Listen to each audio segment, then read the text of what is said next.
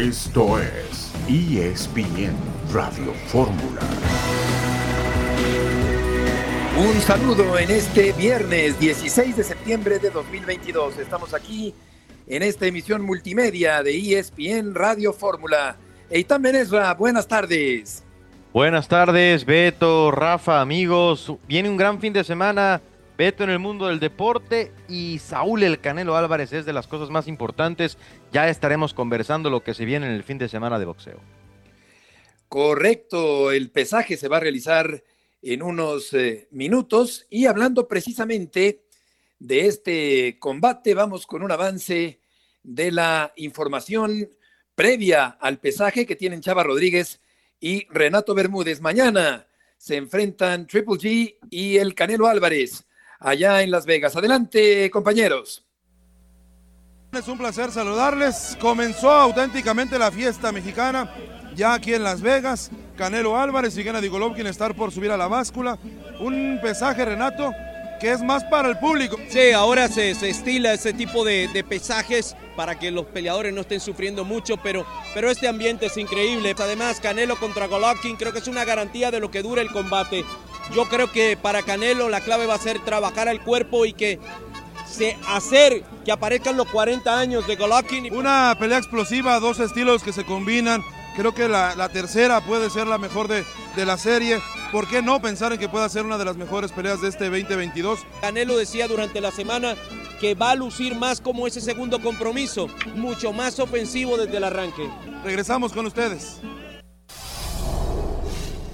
Muchas gracias, Chava. Gracias, Renato, también. Cruz Azul ganó el día de ayer al equipo de León. Ya está en la gigantesca zona de clasificación del fútbol mexicano, ese enorme espacio por donde caben casi todos.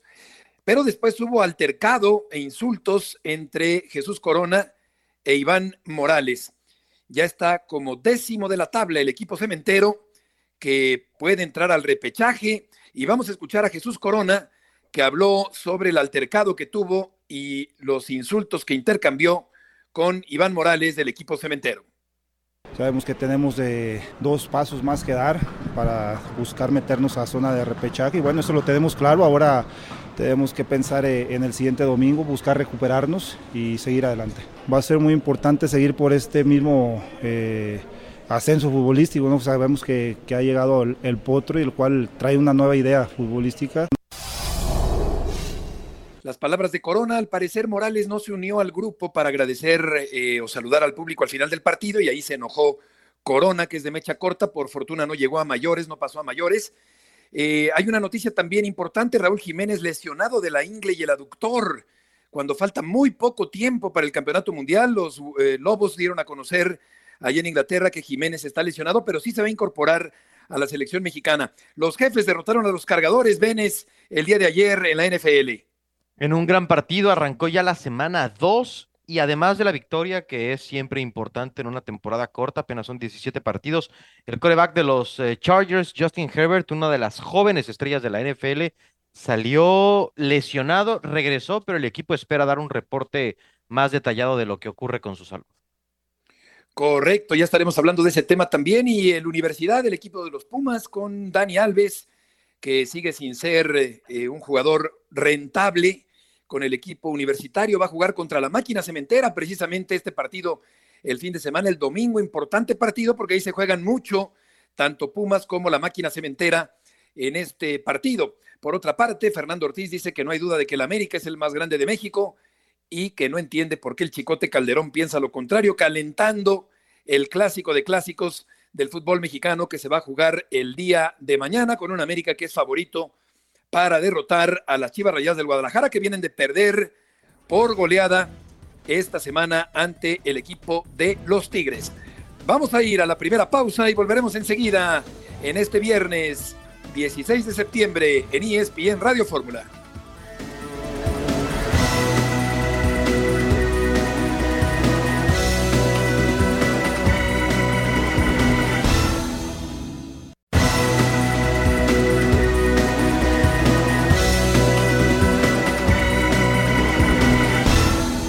Muy contentos porque hemos ido creciendo en, muchos detalles y hoy la, el espíritu y ese amor propio que, que mostraron los muchachos es ese reflejo, ¿no? Ese reflejo del compromiso que, que acordamos y que ellos lo están llevando a cabo.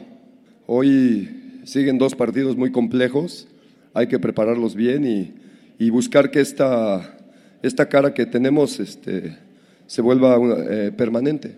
El Tano, este Cadena, el mismo Lilini en su momento, creo que eh, tuvieron el tiempo y el apoyo y son de esos ejemplos que creo que hay que, hay que tomarlos en cuenta.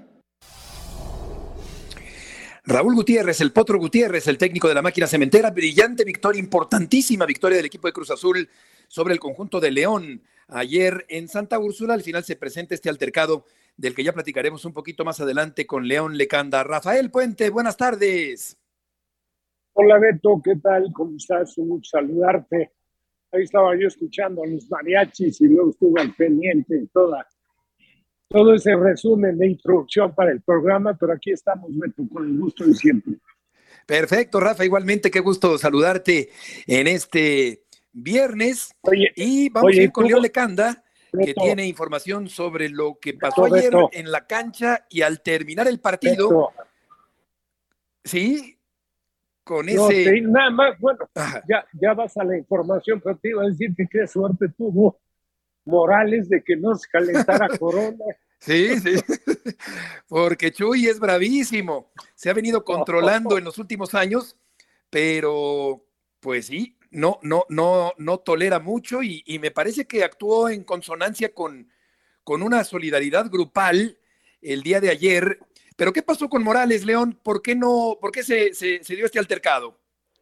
Hola, ¿cómo estás, Beto? Fuerte abrazo, otro para ti, Rafa, todos en, en Radio Fórmula, la gente que nos escucha, felices fiestas y, y, que haya seguridad ante todo, ¿no? Para, para todas las familias, eh, que, que todo esté controlado el día de hoy.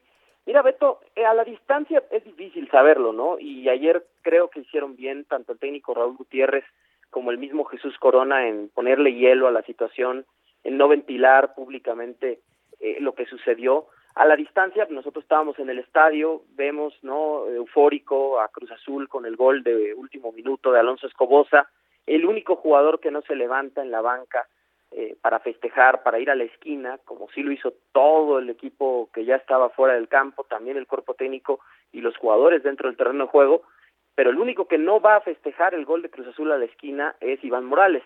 Estaba descontento el chileno con su rol secundario, lo está, eh, sé por fuentes que le ha reclamado en algunas ocasiones directamente al técnico Raúl Gutiérrez el no meterlo a la cancha, lo hacía también con el ex entrenador Diego Aguirre. Es un jugador muy temperamental, desde luego como a todos le gustaría estar en la cancha. En el caso de ayer se quedó todo el partido en la banca, el equipo gana, pero eh, Iván Morales no festeja. Cuando termina el partido, Jesús Corona eh, reúne a todos sus compañeros en el círculo central del Estadio Azteca para dar gracias a los poco más de 10.000 aficionados que acudieron ayer y que se entregaron, sobre todo en los minutos finales, para ayudar a, la victoria de la máquina. Y eh, Iván Morales, lo que podemos observar es que se sigue de largo hacia, la, hacia el túnel, hacia vestidores. Jesús Corona va, le reclama, le da un empujón por la espalda. Iván Morales se voltea y ahí es cuando todos los jugadores de Cruz Azul eh, comienzan a intervenir, o varios de ellos, para evitar que tal percado pasar a mayores, ¿no? Se lee, digamos, o la lectura que tenemos es que Jesús Corona, como capitán y líder del equipo, trata de que todos los jugadores vayan y, aplaudan a la gente, no ve esa respuesta de Iván Morales, eso es algo que ya se sabe, ¿no? Que, que quizá en términos de actitud, por ese mismo deseo de jugar del chileno, pues no ha sido eh, el mejor compañero, o al menos de esa manera se ve dentro del grupo, y me parece que por ahí va todo, todo el asunto, Beto. León, una pregunta. ¿Este altercado prácticamente sella su destino para el futuro? Es una gran pregunta y tan fuerte abrazo.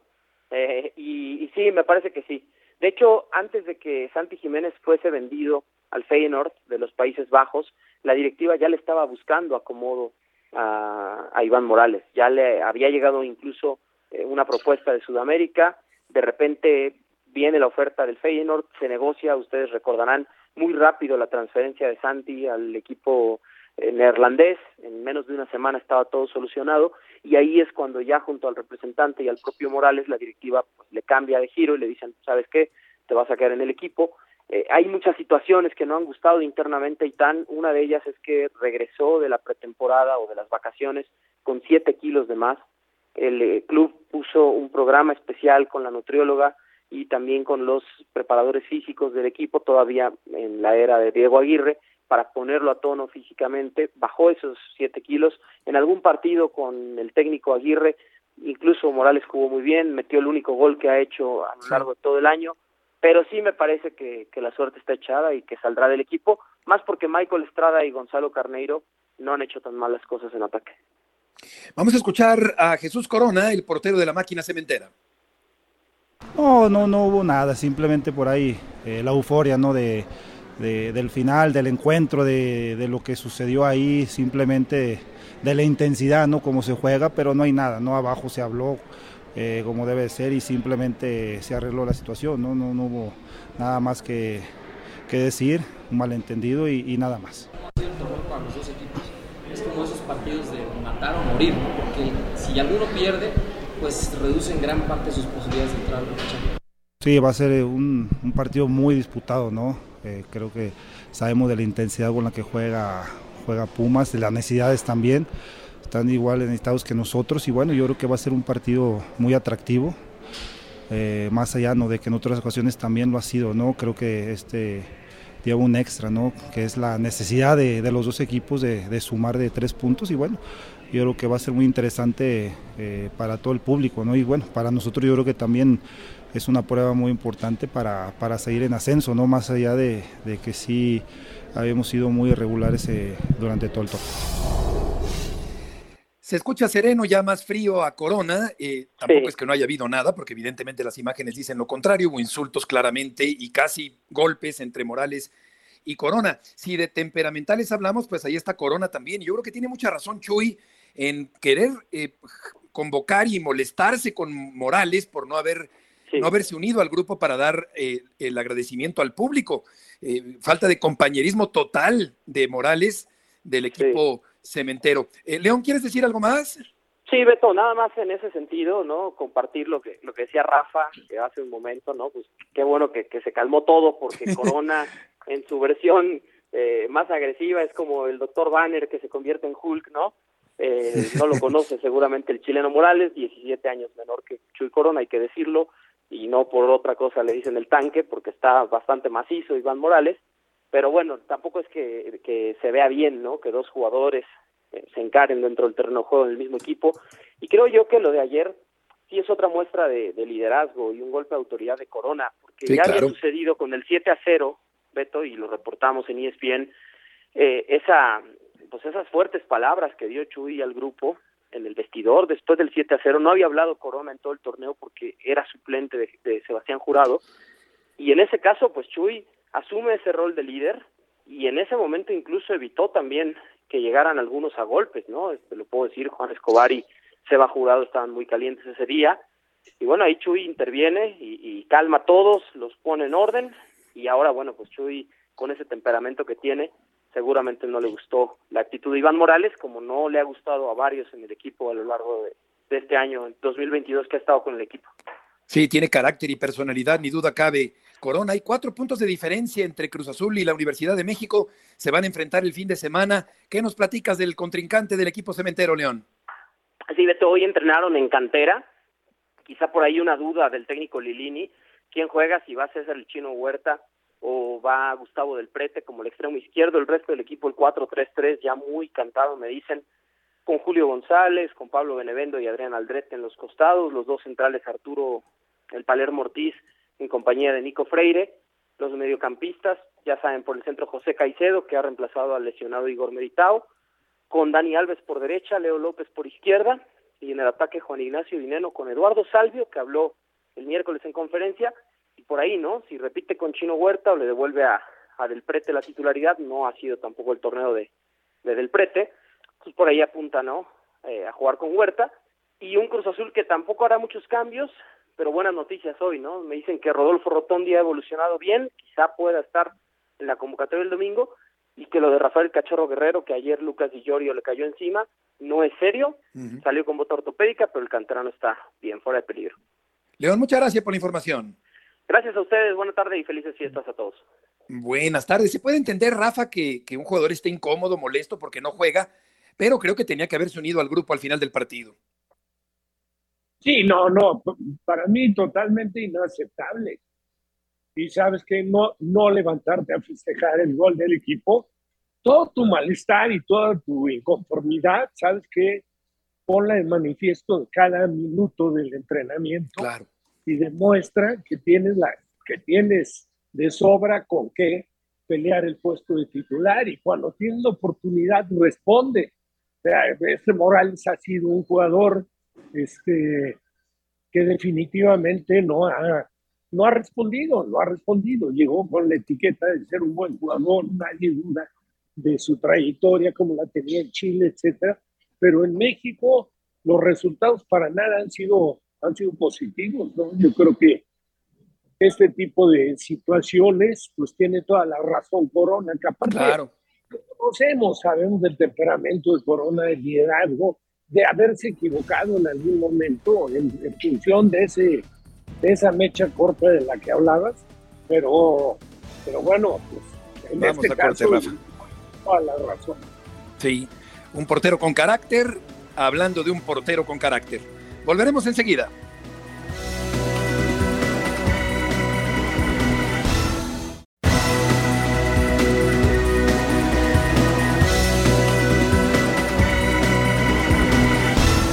Tuve la fortuna de poder estar dentro de un campo juego en este tipo de, de clásico y de, y de partidos. Eh, hoy me toca estar de un lado diferente. Se vive de la misma manera.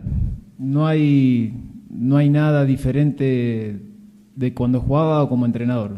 Soy de vivirlo de la misma manera. Quizás hoy estoy de la raya para afuera, no de la raya para adentro. Pero es muy significativo poder estar dirigiendo al club más grande de, de México y enfrentar a un rival que es un clásico también muy meritorio estar presente en ese, en ese juego. El argumento es, es algo que ya de conocimiento de todo el mundo. Trofeos, copas, eh, podemos ir por, cualquier lado donde indica que América es el equipo más grande. No sé qué argumento tendrá el jugador de Chivas para manifestarse de esa manera. Lo sentirá pero a la hora de estadística, números y lo que sea, es otra realidad. No, no, no sé en qué se basó, en qué se argumentó con respecto a eso. Todo lo contrario a lo que él se haya manifestado es irreal a mi conocimiento y creo que el conocimiento de todos. Pues sí, creo que tiene razón Ortiz. Hay veces que hay declaraciones más eh, al aire, sin ser meditadas. Y por otra parte entiendo que eh, alguien pueda vivir un clásico con la misma intensidad como entrenador que como jugador, pero yo creo que estar de la raya para adentro del campo pues se vive de otra manera, eh, porque el futbolista es el que finalmente ejecuta el juego del fútbol. Pero interesante para la reflexión lo que dice Fernando Ortiz. César Caballero, tienes eh, información del América de cara al clásico capitalino, bueno, no capitalino, al clásico nacional del día de mañana. Hola Beto, ¿cómo están? Qué gusto saludarlos. Sí, el América hoy cerró su preparación de cara a lo que será esta nueva edición del Clásico frente al conjunto de Guadalajara. Fernando Altano Ortiz presentará lo mejor que tiene disponible. Lo único que en este momento le genera una duda es el tema de Luis Fuentes.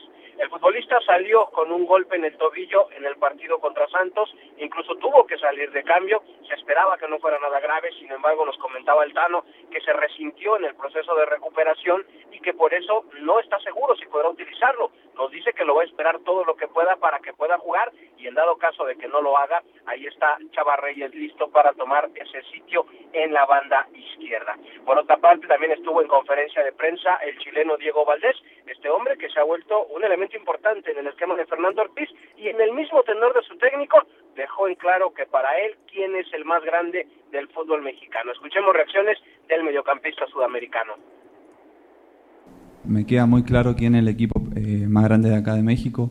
Estoy en el equipo más grande de México cuando lo cuando llegué acá eh, quedó claro eso, que estar acá es muy importante, creo que para mí y para todos mis compañeros, sabiendo la importancia que tiene el, el club.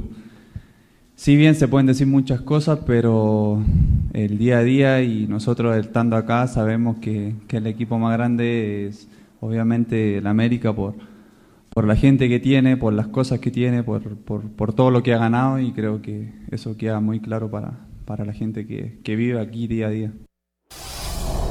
César, ¿cómo estás? Te saluda Eitan. Una pregunta, este tipo de declaraciones, yo noto a un Ortiz más echado para adelante, más eh, con más ganas de, confrontar. Es un partido muy relevante, al final es el Clásico Nacional, pero ¿te parece que es porque hay de su parte más seguridad en la posición o a qué atribuyes tú que escuchemos lo que en mi opinión es una versión un poco más frontal del técnico del América? Hola, Itán, ¿cómo estás? Qué gusto saludarte. Mira, el Tano es así. El Tano es un tipo eh, que habla de frente, es un tipo que muchas veces eh, no se guarda lo que siente, aunque también estoy seguro que él mismo sabe que este América, después de todo lo que ya se ha dicho, va a tener que demostrarlo en el terreno de juego. Es una realidad que el partido contra Santos del miércoles pasado no dejó satisfecho al Tano, a pesar de ese empate de último minuto. Y lo que me han comentado al interior de la plantilla de las Águilas es que a pesar de toda esta algarabía, todo el júbilo, de haber empatado en el minuto 97, se habló fuerte al interior de ese vestidor eh, diciendo que pues no se pueden permitir ese tipo de errores, que fue una llamada de atención a tiempo, que fue una llamada de atención en torneo regular y no en la liguilla donde les pudo haber costado una eliminación. Entonces, quizás América va a tener un poco de esa presión porque saben perfectamente que lo que pasó el miércoles fue un cachetazo de realidad para este equipo. Ahora, con el Tano, como te digo, él es así, es un, es un tipo que vive el fútbol de manera diferente, lo vive sin filtros, le gusta decir lo que siente, generalmente eh, no es un tipo que hable muy a futuro, pero cuando se trata de afrontar el presente, lo hace de la manera, pues digamos, más valiente que puede hacerlo. César, muchas gracias por la información. Saludos, Beto. Buenas tardes. Y una reacción, Rafa, frente a Santos Laguna eh, del América al estilo del América, con la casta del América, con la mística del América. Y lo que ha comentado Ortiz me lleva a preguntarte si, si para ti el América es el más grande del fútbol mexicano. Mira, tan, tan grande América como Chivas, ¿no? Yo creo que eso está fuera de discusión. Son, son dos instituciones muy diferentes. Yo considero que el, para mi gusto, ¿eh? el equipo más importante, el que despierta la polémica más, eh, más demandante, por así decirlo, es el América, el equipo más popular. El, el que divide opiniones. Que, sí. O sea, para mí, a, a, América, no por el hecho de haber jugado, es, es, es, siento yo que el equipo más polémico que hay en el fútbol mexicano. Sí. Y el equipo de Chivas pues, es un equipo muy popular que está históricamente este, conformado por puros jugadores mexicanos, ¿no? Y eso, pues, lógicamente, para, para todo el, el, pueblo de México, pues representa algo muy, muy interesante, muy importante. Y me parece totalmente lógico que cada quien defienda su postura, ¿no? El que está jugando en Chivas, pues va a decir siempre que que el más importante es Chivas sí. y el que esté en América lo hará de esa forma. Lo que sí me queda claro es que hace falta la chispa que, por ejemplo, tenía don José Antonio Roca, que en paz descanse, que ese sí calentaban los clásicos, Oye, en Rafa, serio, pero con frases muy ocurrentes, ¿no? Pero, Rafa, Beto, pero no creen que ahí, y es una pena porque yo creo que también se necesita o le da un sabor especial, no seremos eh, la época no nos estará jugando en contra. Y me refiero a esto porque ahora mismo uno dice buenas noches y se enoja el que decía, ¿por qué no dijiste buenos días? Y ahora uno dice azul y se enoja el que, ¿por qué no dijiste también rojo? Y luego hay jugadores o hay situaciones donde hay declaraciones interesantes, valientes, eh, atrevidas. Les caemos con todo y creo que ha sido contraproducente para este sabor tan, tan especial de partidos con, con estas rivalidades, ¿no? No, pues para mí, para mí, yo, yo creo que es, es, es, parte de lo que provoca ¿no? el interés que despierta el clásico y las declaraciones de los jugadores, a lo mejor algunas con, con, con mucho mayor convicción que otras, pero cada quien defiende su postura. Lo que yo decía, Eitan, es, eh, y Beto, es el, la salsa que le ponía, ¿no? Don José Antonio Roca. Sí, cómo no. si alguna vez le ganó Chivas, decía, bueno, también este, los enanos crecen, o como el burro que tocó la flauta, cosas, cosas de ese estilo que... Era un provocador, el mister Toño Roca. Era un provocador, pero un provocador, digo, pero muy elegante, Rafa. Jugador fue, Provocador fino. Muy elegante, sí, porque nunca, nunca fue, incluso sí, un tipazo, la única vez, la única vez que se vio involucrado en un problema, no debes de recordar, Beto, en, la cancha de Claro, me acuerdo perfecto. Que lo, descontó es confianza. Me acuerdo perfecto, Rafa. Artera, artera, porque don José era un caballero, era un hombre. Sí, totalmente con mucha calidad. Sangraba profusamente Roca. Sí, sí, le abrió toda la cara, o sea, parte de, de, la ceja, o sea, una parte, una herida bastante pronunciada, importante, pero no fue nunca provocado en ese sentido por, desconfianza, sino, digo, por Roca, sino que es confianza ahí en un momento de calentura, porque eran partidos donde se prendían mucho, sobre todo cuando dirigía don Nacho Treis al Puebla, y ahí vino un medio conato de bronca, pero sí fue muy arbitrario ahí. Juan Carlos Esconfianza, jugador argentino que venía de San Lorenzo, y que la verdad se equivocó y seguramente se arrepintió porque don José no era merecedor en ningún momento de una agresión de ese tipo. Me acuerdo perfecto que, que un periódico en su encabezado puso la palabra zafarrancho, y ahí conocí esa palabra zafarrancho que, que no había escuchado nunca esto fue en los años 70 en un América Puebla, Puebla América, como dice Rafa ahí en el Cuauhtémoc. ¿Tú dirías, Benes, que se extrañan los eh, desplegados de Jorge Vergara? Sí, justo pensaba en él, yo creo que sí, creo que le entendió bien a esa parte del espectáculo, de que, cuando no tenemos esta piel tan delgada podemos apreciar que le pone un sabor diferente. Yo sí, eh, no, no pediría que si no es la personalidad de Amauri lo hiciera, pero creo que Jorge Vergara con esta personalidad tan particular le sumaba al clásico esta chispa y este sabor bien interesante que tiene este partido, que es el que pues más atención genera en nuestro país. Sí, le ponía picardía, ironía fina. Eh, Jorge Vergara, que era un visionario, un empresario súper importante, tuvimos la oportunidad de tratarlo en muchas ocasiones, de entrevistarlo muchísimas veces. Era un reto entrevistar a Jorge Vergara por lo corto que respondía. Y también creo que la identidad eh, no es que se haya perdido, pero sí los jugadores tienen tanta rotación. Eh, no es un Alfredo Tena, un Cristóbal Ortega, un Reynoso, un Borja o un Willy Gómez eh, y, algunos, muchos más del Guadalajara. Como que los jugadores cambian tanto de camiseta que eso siento que resta un poquito de la vieja identidad y, em, amor que sentían por la camiseta los jugadores de otros tiempos menos eh, comerciales, menos mercantiles en el fútbol mexicano. Vamos a ir a una pausa. El Guadalajara ya llegó a la capital mexicana y Jesús Bernal nos lo va a platicar después del corte en ESPN Radio Fórmula.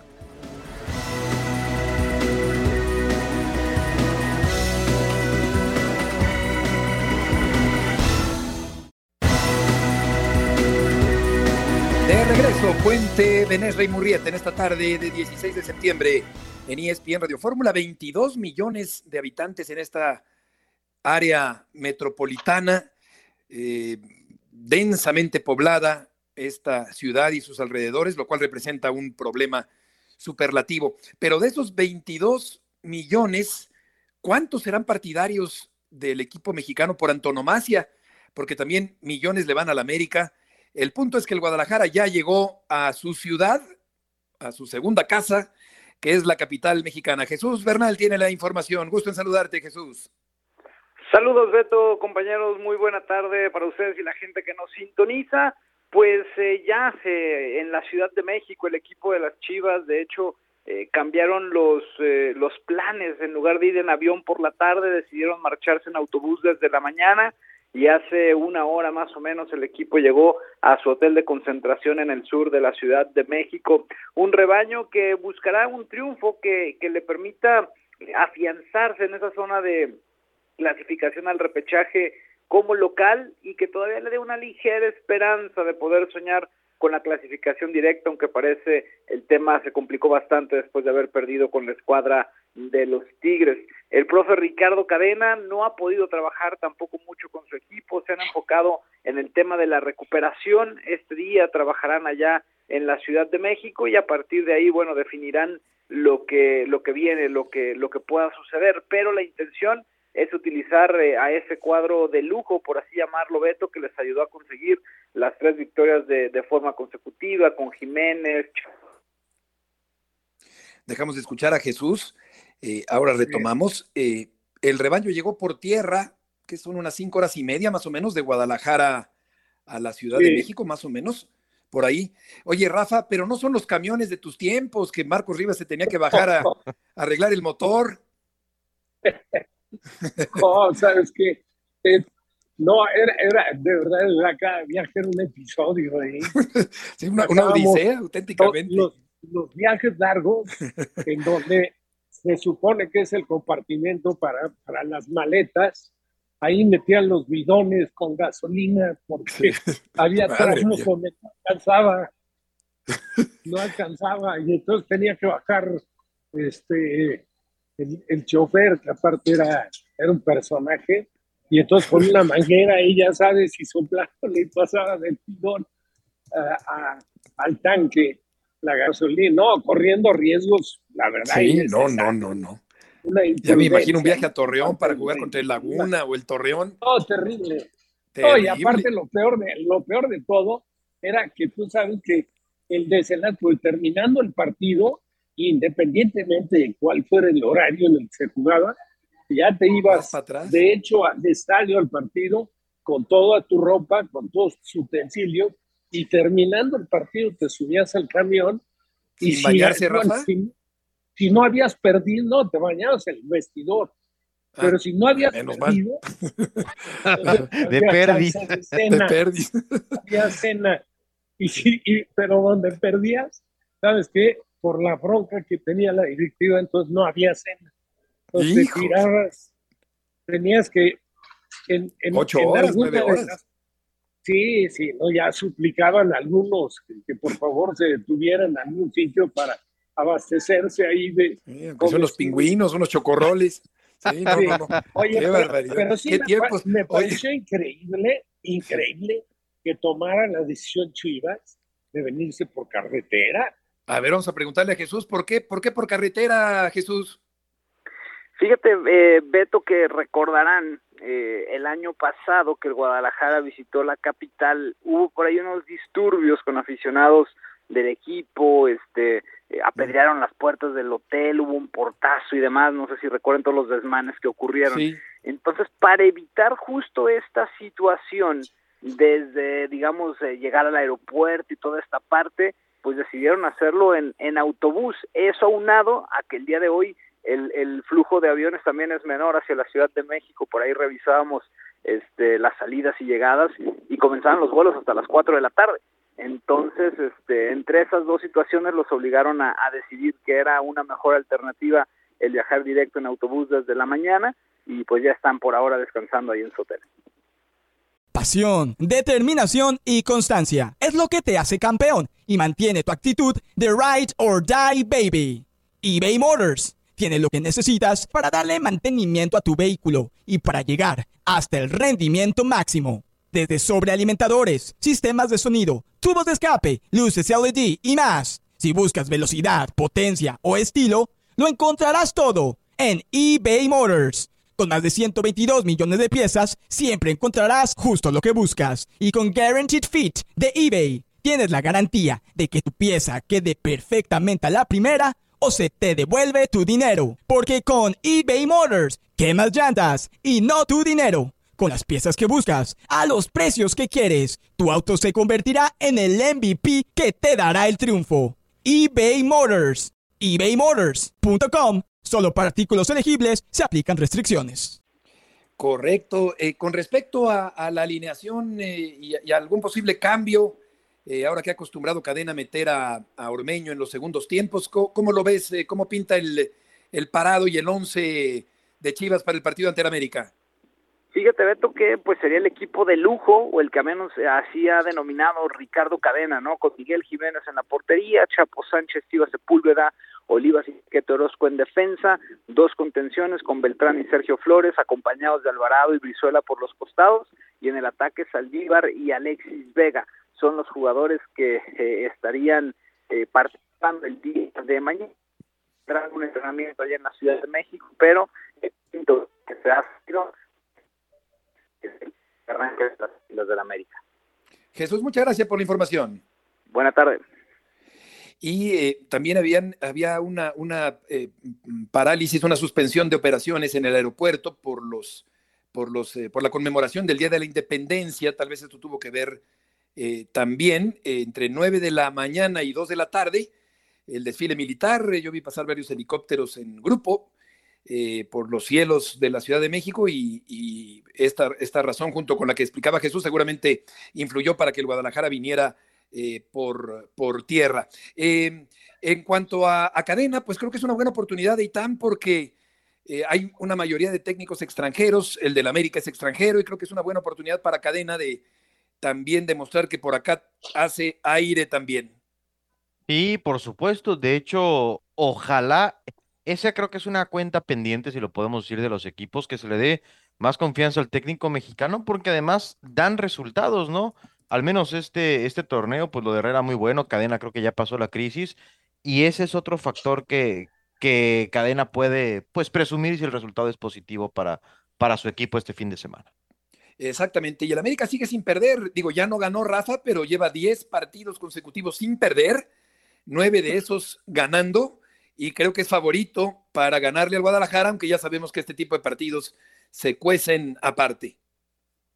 Sí, naturalmente que es favorito. Digo, es mejor plantel. Las cosas, viendo las cosas con objetividad, es mejor plantel. Creo que atraviesa un mejor momento que Chivas, a pesar de que Chivas quitando esta derrota, ¿no? Dolorosa frente a Tigres y demasiado castigado ¿eh? para lo que fue el partido, porque prueba de ello es que la figura, por lo menos en, en la primera parte y luego un tiro libre que saca en el segundo tiempo, casi de la esquina, este Nahuel Guzmán fue figura. Entonces eso es un indicativo de que no hubo tanta diferencia. ¿eh?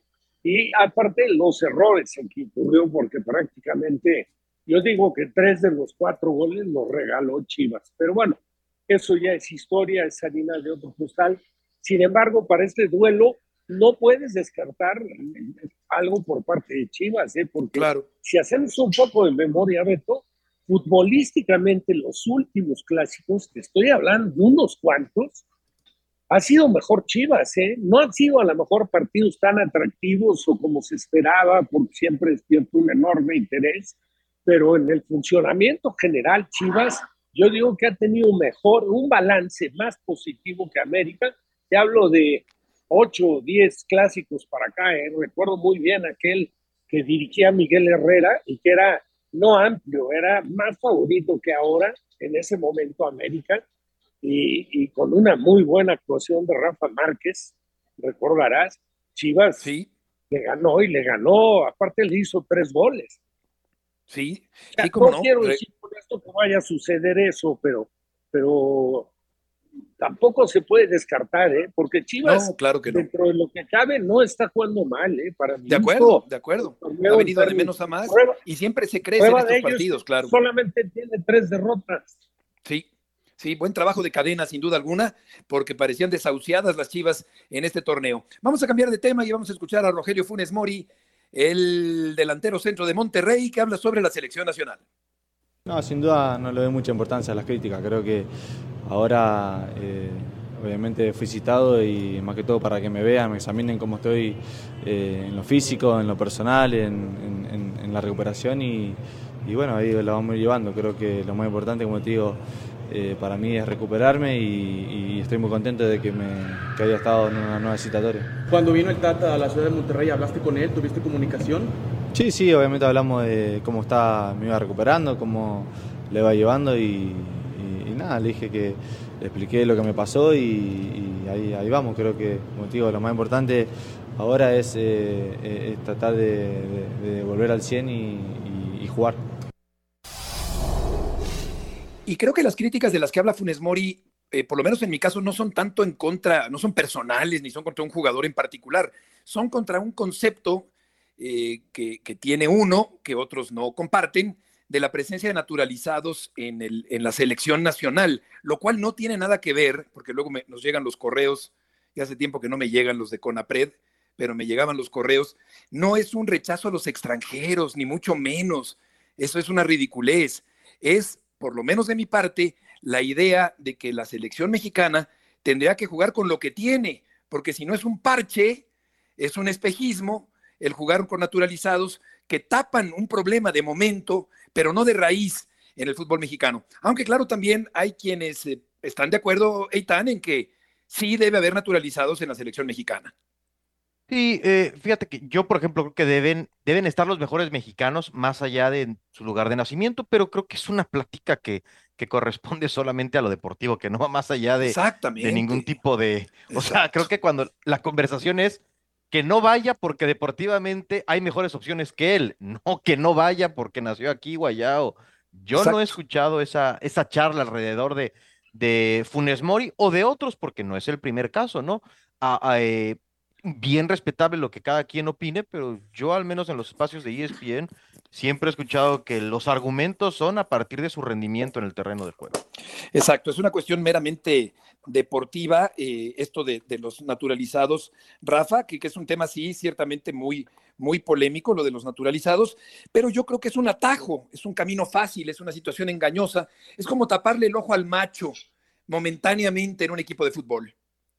No, totalmente de acuerdo, Beto. Lo hemos ya comentado en varias ocasiones y en desacuerdo con muchos, ¿eh? entre otros algunos compañeros, pero no es, no es de ninguna manera este, ajeno al, al, aspecto deportivo, ¿no? O sea, esto es simple y sencillamente que no es la realidad de lo que es verdad. Es un espejismo. El fútbol de tu país.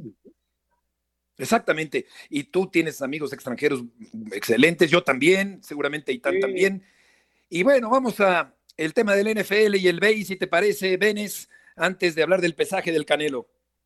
Y rápidamente vamos a platicar, Rafa Beto, del fútbol americano. Ya decíamos, ayer arrancó ya la semana 2 de la NFL, terminó el partido entre Kansas City y los Chargers. Esta liga bien emocionante. Se acabó nada más por tres puntos la diferencia del duelo. Ganó Kansas City 27-24, mantienen el, invicto. Al inicio decíamos, Justin Herbert, una de las estrellas más importantes de la liga, de los jóvenes más importantes, salió lesionado. Con todo y eso pudo su equipo, los Chargers, hacer el duelo cerrado.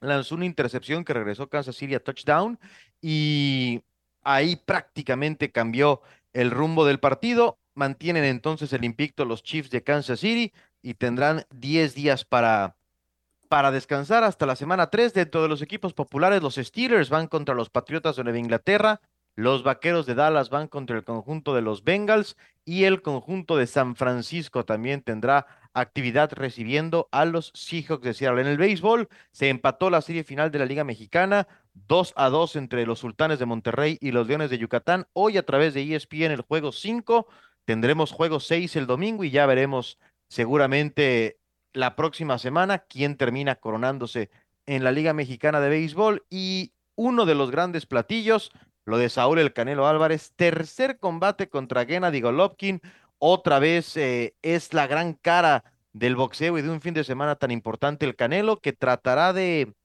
definir de una vez por todas en esta trilogía eh, pues su rivalidad contra Gennady Golovkin dentro de esta parafernalia, este montaje espectacular, eh, casi farandulero de los boxeadores, eh, vimos al Canelo con Golovkin, Rafa frente a frente, así muy cerquita, casi nariz con nariz, oliéndose el aliento. Eh, se ve muy fuerte el Canelo, se ve muy, muy musculoso, se, se ve muy buena forma física, con mucho trapío, diríamos en términos taurinos, para enfrentar a Golovkin el día de mañana en este esperado combate que cierra una trilogía muy interesante del boxeo contemporáneo. Y que tardó, tardó en, darse, ¿eh? porque para mi gusto tenían que haberlo hecho hace algo de tiempo, porque nunca fueron claras ¿eh? las decisiones que se tomaron en, esas, en esos combates. Hubo obviamente mucha inconformidad por parte de de, de, de Golovkin y de todo su grupo de, de managers y la gente que colabora, que trabaja con él.